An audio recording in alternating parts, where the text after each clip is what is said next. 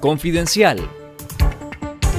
Esto es Confidencial Radio, las noticias con Carlos Fernando Chamorro y los periodistas de Confidencial y esta semana.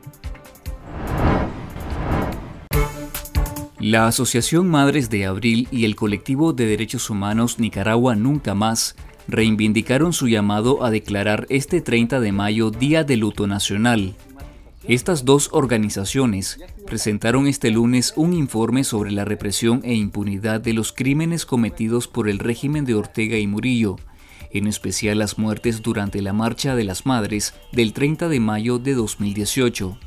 La propuesta de la Asociación Madres de Abril se dio en respuesta a la declaración del Día de las Madres como feriado nacional, iniciativa aprobada por la Asamblea Nacional controlada por el orteguismo. El 30 de mayo de 2018, en el marco de la celebración de la denominada Madre de todas las marchas, en protesta por la represión del orteguismo, 19 personas fueron asesinadas y casi 200 resultaron heridas en la jornada de violencia desatada por policías y paramilitares al servicio del régimen. En nuestro sitio web confidencial.com.ni le recomendamos ver el reportaje El asueto del Día de la Madre Nicaragüense el 30 de mayo, un día de luto nacional, con los relatos de madres cuyos hijos fueron asesinados durante la Marcha de las Madres.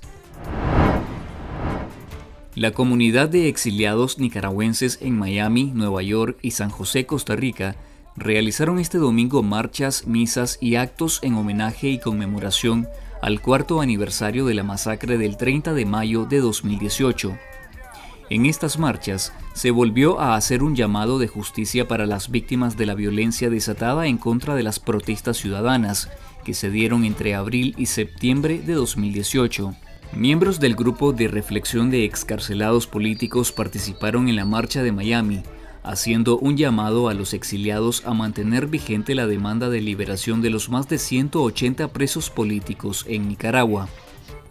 La marcha realizada en San José, Costa Rica, fue denominada Marcha de la Memoria.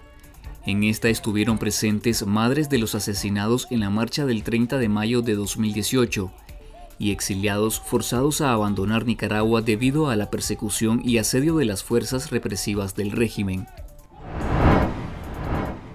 Tres nicaragüenses fallecieron el fin de semana intentando cruzar el río Bravo para llegar a Estados Unidos, reportó la organización Texas Nicaraguan Community. Iván Ramiro Rivera Velázquez fue el último en ser encontrado este domingo en el sector de Piedras Negras, en la frontera entre México y Estados Unidos.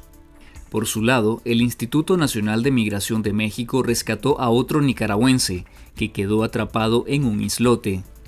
El migrante no fue identificado por las autoridades mexicanas. En lo que va del año, 28 migrantes nicaragüenses han fallecido intentando llegar a Estados Unidos, según diversos reportes. En nuestro canal de YouTube Confidencial Nica, le recomendamos leer el reportaje El río Bravo arrebata el sueño americano y la vida de migrantes nicaragüenses, con las historias de dos jóvenes nicaragüenses que fallecieron intentando cruzar a los Estados Unidos. La Real Academia Española expresó este lunes su profunda preocupación por el posible cierre de la Academia Nicaragüense de la Lengua, ordenado por el régimen de Daniel Ortega.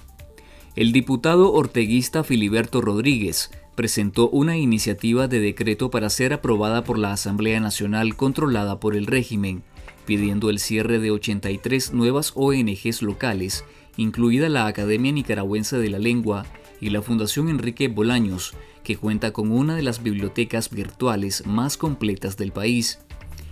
En un comunicado, la Real Academia Española reivindica el derecho de la Academia Nicaragüense a servir a sus conciudadanos en la preservación de la lengua y recuerda que lleva 94 años de fecunda existencia al servicio del mayor valor cultural de la nación.